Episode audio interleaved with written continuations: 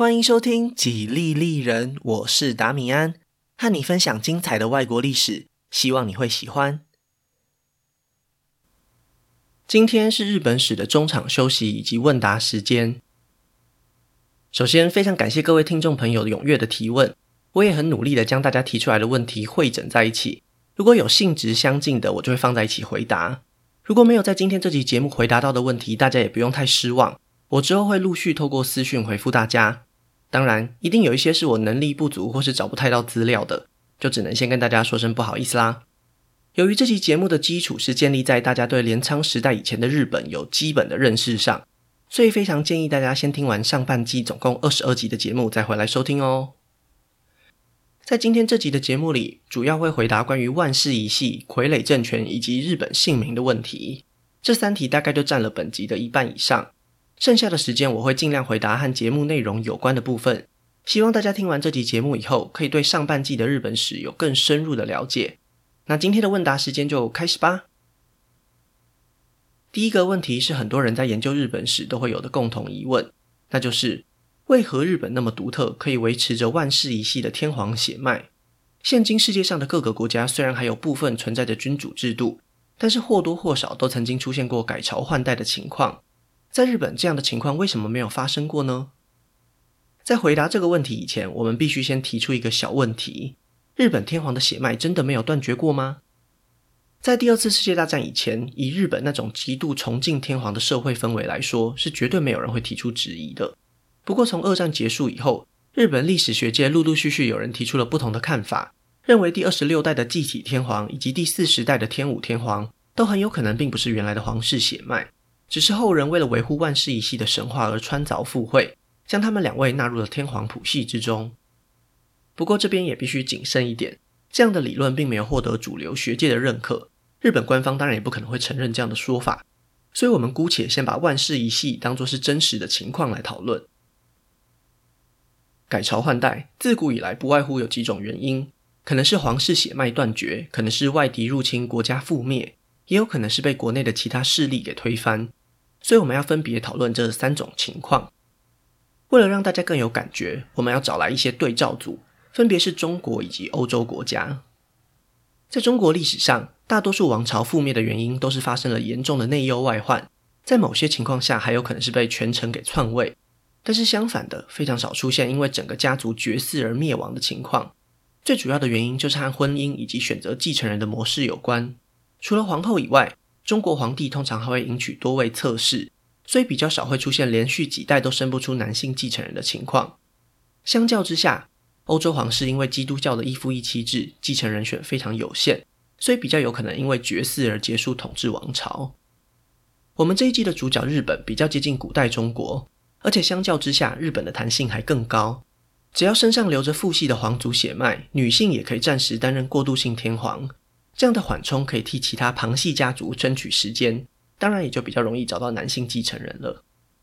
刚好有听众问到皇室近亲通婚的问题，这边也一起回答一下。根据现代生物学的知识，基因组接近的男女容易生下带有隐性遗传疾病的孩子，这点是毫无疑问的。那么日本皇室为什么没有这样的问题呢？在古代，一个小孩要能够长大成人是非常不容易的事情。如果有先天的生理缺陷，那就更难健健康康的成年了。只不过单纯从当时留下来的文献，很难去判断哪些皇子是因为遗传疾病而过世。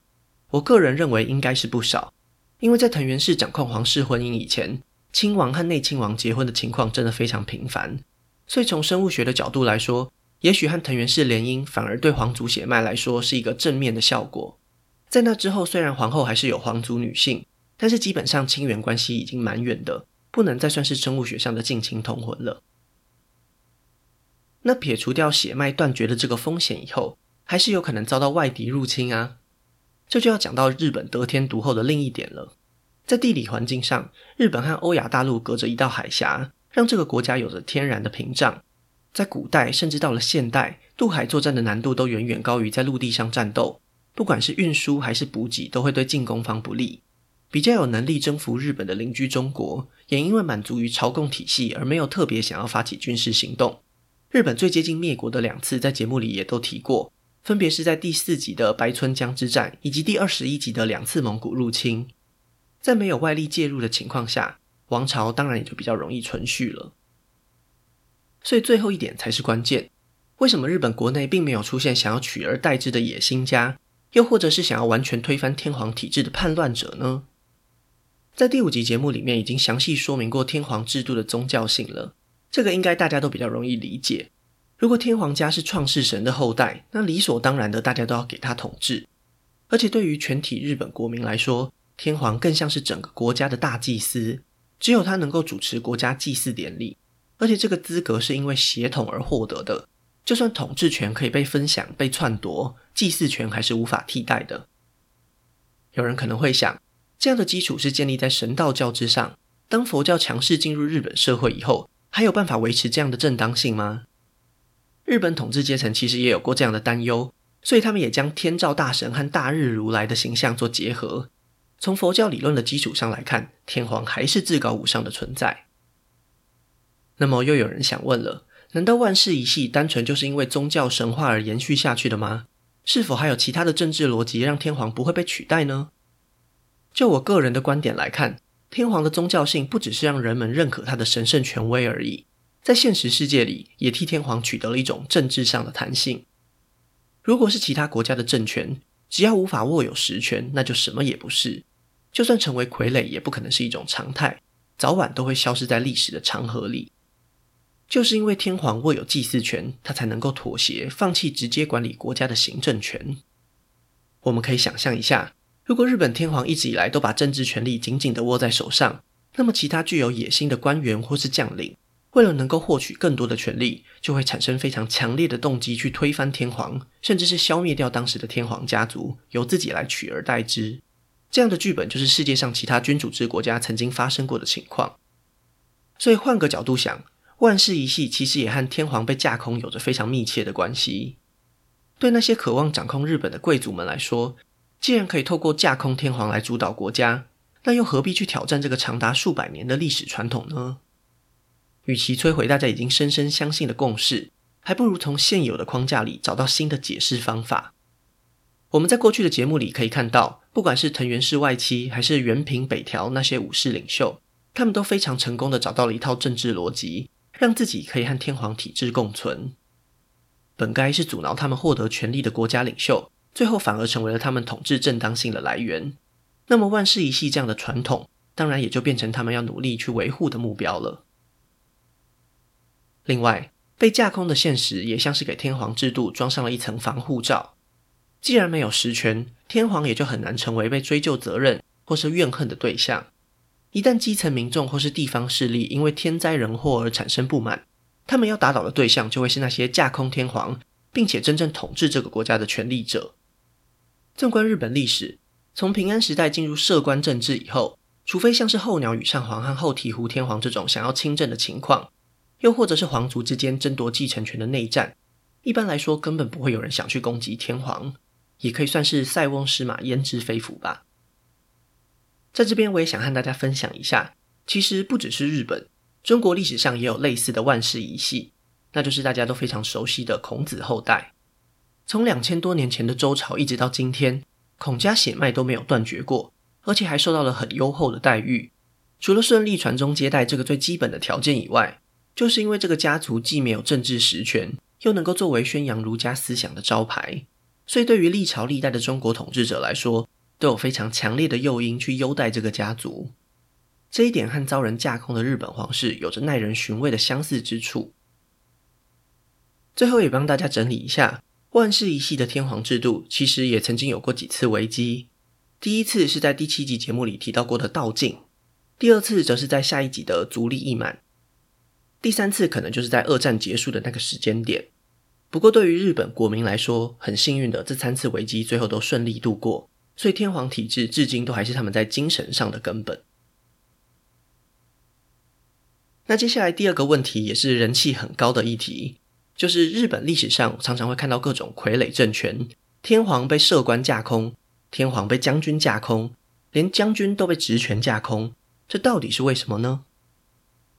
这个问题其实我原本并没有深入去想过，因为天皇被架空的原因，我们之前已经有讨论过，算是一种特殊现象。而北条氏职权架空幕府将军也比较容易理解，就是因为他们血统不纯。所有人都知道北条氏的出身并不算高贵，就算他们自称是平氏血脉，也没有明确的依据。简单来说，他们就只能算是地方的豪族而已，远远比不上皇族、摄官家或是河内源氏。要是他们有资格出任将军，很有可能就会像足利尊氏那样取而代之。不过，当我开始研究下半季的日本史以后，就会发现类似的情形在室町时代也发生了，之后在江户时代也有类似的状况，所以我才又开始思考这个问题。刚好在粉丝专业有另一位听众发表了一些社会学的观点，在这边我也转分享给大家。这个理论是，日本在平安时代形成了一种村落社会，团体成员会不断揣摩其他人的想法，避免自己遭到排挤。当这样的心态和行为模式进入政治领域以后，下属时常会揣摩上意，做出他们认为上级喜欢的行为，而上级也很习惯这种我不表示意见，但是你们都会搞定的模式。久而久之，就形成了政治核心的空洞化，下属也就慢慢的不再请示上级，而是自行做出决定，最后就形成了架空的情况。不过我自己个人的看法是，这样的解释虽然合理，但是如果统治者想要亲自主导政治，又或者下属的做法，他们并不赞同时，难道没有办法做出反制的手段吗？所以我认为被架空的另一个重要原因还是实力不足，和日本封建的形式有着密切的关系。在日本历史上，从奈良时代到平安时代初期，这段时间里的天皇权力和后世相比，其实是非常高的，因为当时的日本才刚经过大化革新，非常明确要朝着中央集权的方向前进。然而，这样的巅峰大概就是出现在桓武天皇统治期间。从他之后，皇权就开始慢慢走下坡。之前我在节目里有提过，这和废除国家军队有很大的关系。后来，藤原氏之所以可以透过外戚身份频繁干政，天皇却没有能力抵抗，还是回归到两个最重要的基本条件，就是武力和钱。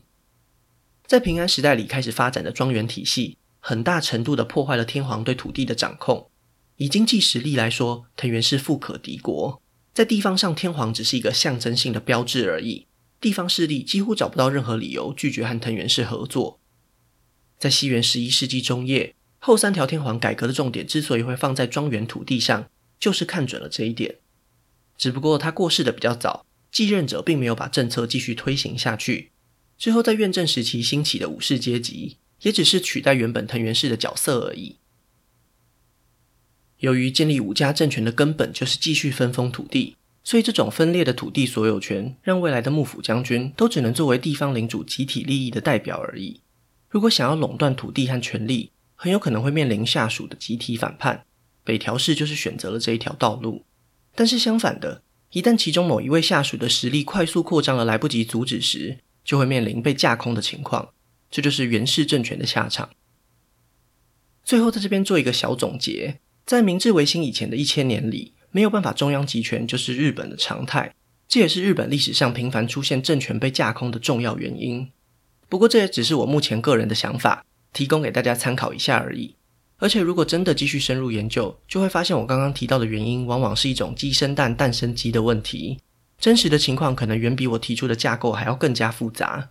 之后如果有新的观点，再和大家分享。接下来的第三题是关于日本姓名的疑惑，大家对这个主题好像也都很有兴趣，所以我就把几位听众的问题汇整在一起。在开始解释以前，也先说明一下，平民老百姓在明治维新以前是没有姓氏的，而且天皇家族又因为半人神的特殊身份而不使用姓氏，所以我们主要讨论的都是贵族或武士们的姓氏。有关姓名的第一个问题是，为什么日本人喜欢改姓？像是最近一集节目里出场的足利尊氏和新田义贞，他们明明都是源氏后代，为什么不保留原本的姓氏呢？实际上，他们并没有放弃这个尊贵的血统证明。要知道，足利尊氏之所以有资格开设一个新的幕府，除了他手上握有强大的武装力量以外，最重要的就是因为他这个源氏旁系后代的身份。那又为什么一般我们不会称呼他源尊氏，也不会把新田义贞叫成源义贞呢？这个答案非常简单，就是比较容易辨认。在平安时代早期，源平这些姓氏都是透过层级降下而得到的，条件就是要有皇室血统，所以人数比较少。在这些源平后代里，也比较不容易出现重复的名字。但是经过了好几百年以后，到了镰仓时代末期，到处都可以找到原平武士的后代。如果全部人都使用本姓，就会难以区分，非常不方便。于是，在这几百年里，为了解决这个问题，日本的各大家族开始使用苗字，也就是分家的称号。足利、新田、北条都是属于这种苗字。虽然偶尔也会有家族选择用官职来当做苗字，但是绝大多数都还是会使用地名。毕竟居住地就是农业封建时代最直观的象征。这个逻辑和世界上其他国家的情况很像。之前我们在第一季法国史里介绍过的许多家族，像是波旁、安茹、瓦鲁瓦这些大家耳熟能详的贵族，都是以他们的封地为名的。日本当然也不例外。不过和其他国家相比之下，日本人分家的观念又更强烈一点。因为从平安时代末期开始，尤其在武士家族之中，嫡长子继承了绝大多数的家产，也顺带继承了原本的苗字。如果是一些经济能力比较好的家族，会将一部分的家产分给其他儿子，于是就形成了旁系的分家。当这些分家离开原本的居住地以后，也有可能会取一个新的苗字，所以大家就会陆陆续续看到很多以前没有听过的姓氏。在未来下半季的节目里还会更明显。严格来说，如果坚持想要称呼他们的本姓，其实也没有什么问题。像是在第十七、十八集出场的源义仲，很多人也都会直接叫他木曾义仲，因为他就是在信浓国的木曾谷长大的。我只是因为想要强调他的血统，所以才叫他源义仲的。甚至更进一步的说，其实这些苗字很多时候也都是后代史学家为了方便才这么称呼的。举例来说。镰仓幕府的第三代职权北条泰时，同时代的人几乎从来没有用这个名字称呼过他。在他成年以后的很长一段时间里，人们都会叫他相模太郎，因为他父亲北条义时当时在朝廷的官位就是相模这个地方的行政长官，所以相模太郎的意思就是相模长官的长子。在大多数人眼里，这才是比较容易辨别身份的称呼。既然大家已经知道苗字的来源大多数是地名。那就可以来顺便回答另外一位听众朋友的问题了。他想知道的是，为什么日本武士从原平藤菊四大姓分出去以后，几乎都是选择两个字的苗字呢？这个答案也非常容易理解，因为地名大多是两个字，所以苗字当然也大部分都是两个字了。那有人可能就会想问了，日本地名又是为什么大部分都只取两个字呢？其实，这是大化革新那一系列唐化运动的结果。原本在奈良时代以前，地名都是以日语发音为主，写成汉字以后，各种字数都很常见。但是看在日本统治阶层的眼里，这种取名方式并不文明，应该要学习中国古代的地名，像是洛阳、长安等等。于是就在西元七百一十三年，当时的日本统治者元明天皇颁布了一道法令，叫做“好字二字化令”，规定全日本从里这个等级以上的行政区，不管日语的读音有几个音节。都必须选用两个汉字为主体来命名，建立了未来日本上千年的地名传统。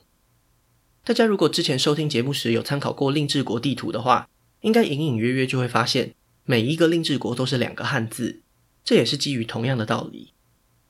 除此之外，皇族使用的名号，甚至是朝廷使用的年号，也都遵循了类似的逻辑。再加上日本大部分的历史事件都喜欢用年号来命名，结果就是翻开日本历史。到处都是由两个汉字组成的专有名词。我个人是还蛮喜欢这种命名方式的，有一种很整齐的感觉。不知道大家有没有一样的想法？刚刚已经大致上说明了苗字的由来，那接下来就顺便介绍一下名的部分吧。有一位听众朋友提问，在日本历史上有很多人名，常常使用的是相同的几个字，而且都是来自同一个家族，像是河内源氏。光是节目里有登场的人物。名字就有好几个重复的字，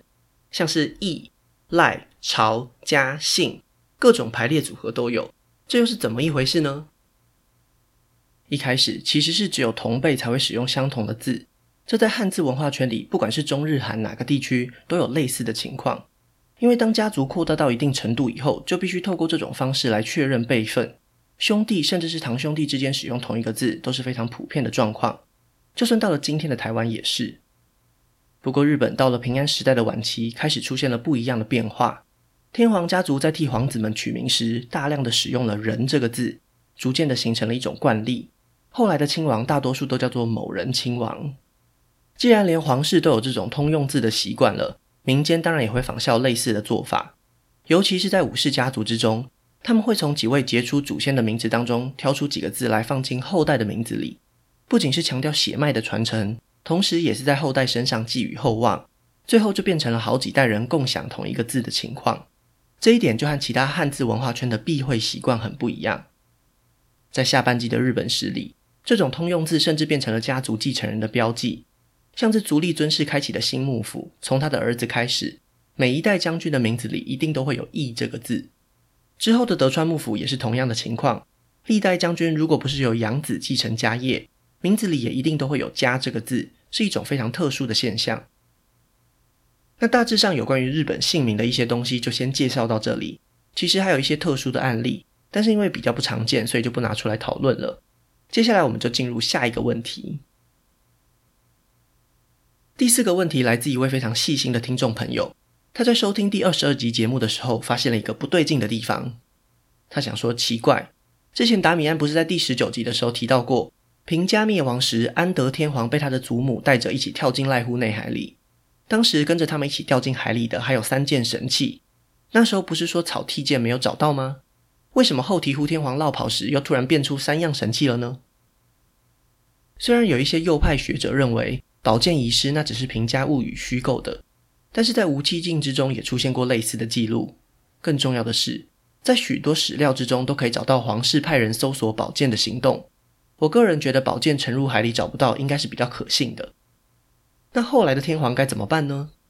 源平和战后登基的后鸟羽天皇，也就是后来发动成九之乱的后鸟羽上皇，他就是第一位没有凑齐三神器的情况下上台的天皇。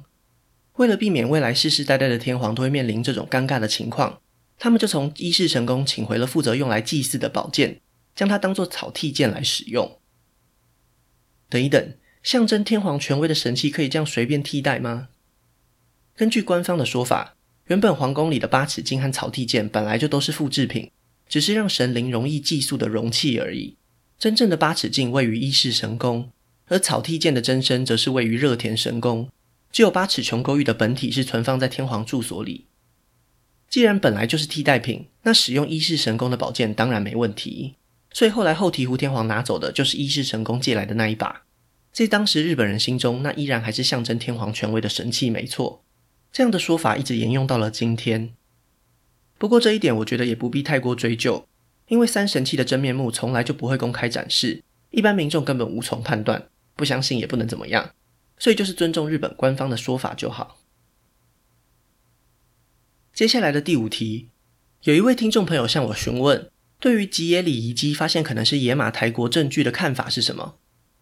先帮大家简单介绍一下资讯。吉野里遗迹位于现在日本的佐贺县，也就是在九州地区。我稍微查了一下相关的资讯，日本新闻的说法是，今年五月在这里找到了一个可疑的石棺木。根据尺寸的推算，很有可能是一位成年女性的埋葬之处。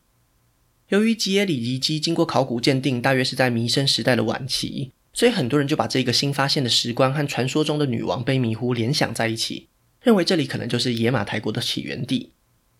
想当然，这又会引起九州说和近畿说两大派的争论。不过就我个人来看，现在一切都还言之过早。因为就算真的挖开石棺，发现里面是一位女性，也非常难判定是否为卑弥呼。在没有任何生物学的证据下，只能期待在同一地点出土了其他文物，像是曹叡送出来的亲卫窝王印鉴。如果没有这种决定性的发现，其实还是会回到各说各话的原点。那接下来第六题，有位听众朋友询问说。请问武士道的起源是什么？各个时代的武士道是相同的吗？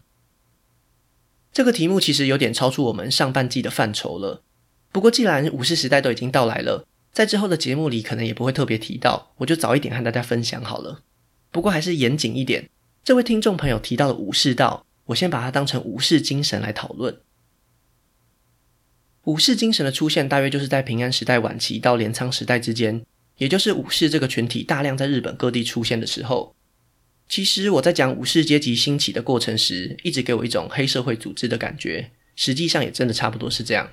他们最重要的任务就是负责暴力讨债和收保护费，所以在这样的群体之中，最看重的就是义气了。忠诚反而并不是最重要的道德价值。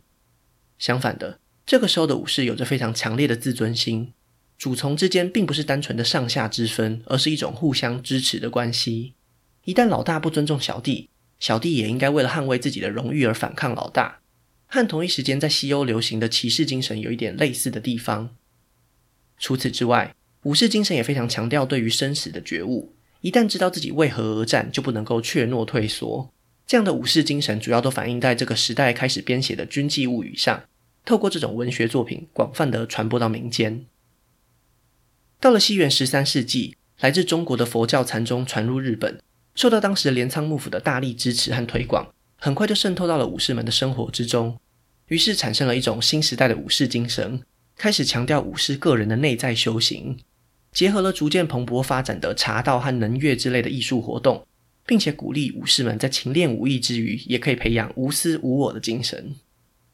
最后到了江户时代，由于当时传入了大量的儒学经典，武士精神产生了极大的改变。反而开始强调忠诚、遵守本分以及其他儒家的传统美德。最后，在十九世纪末，被一位叫做新渡户道造的政治家写成一本书，介绍给西方人，书名就叫做《武士道》。所以，我们一般在影视作品里面看到的武士道，其实就是最后的版本。与其说是日本文化千年的传统，倒不如说是明治维新以后的一种尊王理想。那最后的部分可能稍微轻松一点。有一位听众朋友刚好问到了一个我原本有放在节目里，但是最后删减掉的内容，那就是元义经的家臣五藏坊变庆。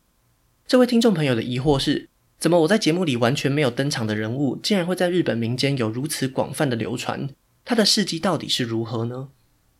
在介绍这位武士以前，先和大家说明一下，为什么我最后把他的故事全部都删光呢？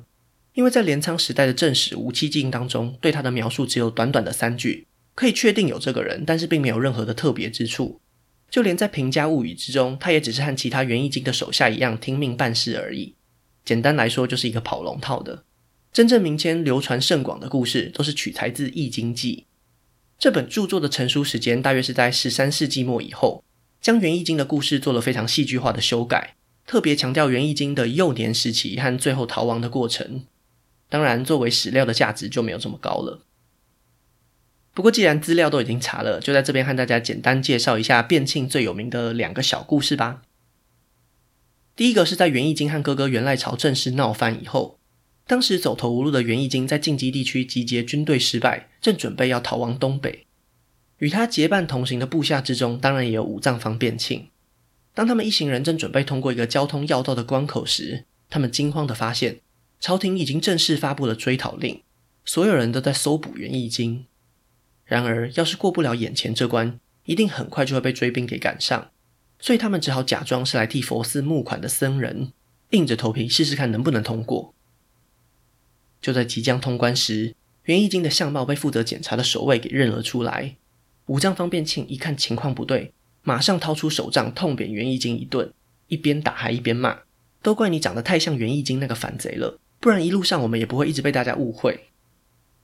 虽然在他们面前的警卫知道这是在演一场戏，但是变庆为了保护易经，无所不用其极的态度还是感动了他。最后就决定睁一只眼闭一只眼，放他们继续前进了。在终于脱险以后，武藏方变庆立刻下跪痛哭，祈求源义经的谅解。易经心里当然也明白，变庆这么做都是一片忠心，也非常感激他的委屈和机智。于是祖从二人相拥而泣，久久不能停止。第二个故事是发生在他们逃到东北以后，收留源义经的藤原太衡不想要激怒镰仓幕府，所以最后决定出卖源义经，带着大批部队袭击他们。身边只有数十人的源义经当然无法抵抗，但是以变庆为首的部下们也不愿意抛下主公苟活，纷纷留下来拼死奋战。当源义经的其他手下一个一个倒下以后，敌人蜂拥而上，对变庆发起了围攻。尽管他身上已经插满了敌人的羽箭。也依然直挺挺地站在袁义经所在的小屋门口，这样令人敬畏的战斗表现吓坏了藤原太衡的部队，就连卞庆停止挥舞大刀以后，也没有人敢靠近。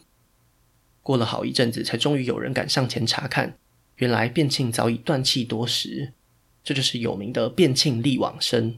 当然，屋内的袁义经早就已经自尽，跟着卞庆一起离开人世了。这两则就是关于卞庆最有名的故事了。虽然很明显加入了非常多的情节渲染，而且对日本历史也不会产生任何影响，但是相信大家听完以后，应该就能够明白为什么武藏方便清那么受欢迎了。最后的最后，要和大家预告一下，下半季的节目会直接延续第二十二集，大家可以先复习一下。之后的两大重点会放在战国时代和明治维新，室町幕府和江户幕府的篇幅可能会稍微少一点。最后会在二次大战爆发以前结束，还请大家继续支持《几利利人》第三季的日本史哦。那今天的节目就先分享到这里，下一集我会继续分享更多属于日本的故事。如果喜欢我的节目，可以顺手按下关注或追踪，也拜托大家到 Apple Podcast 和 Spotify 帮我评分留言，这会对节目有很大的帮助。另外，如果想要透过行动支持我继续制作节目，在下方资讯栏也可以找到小额赞助的连结哦。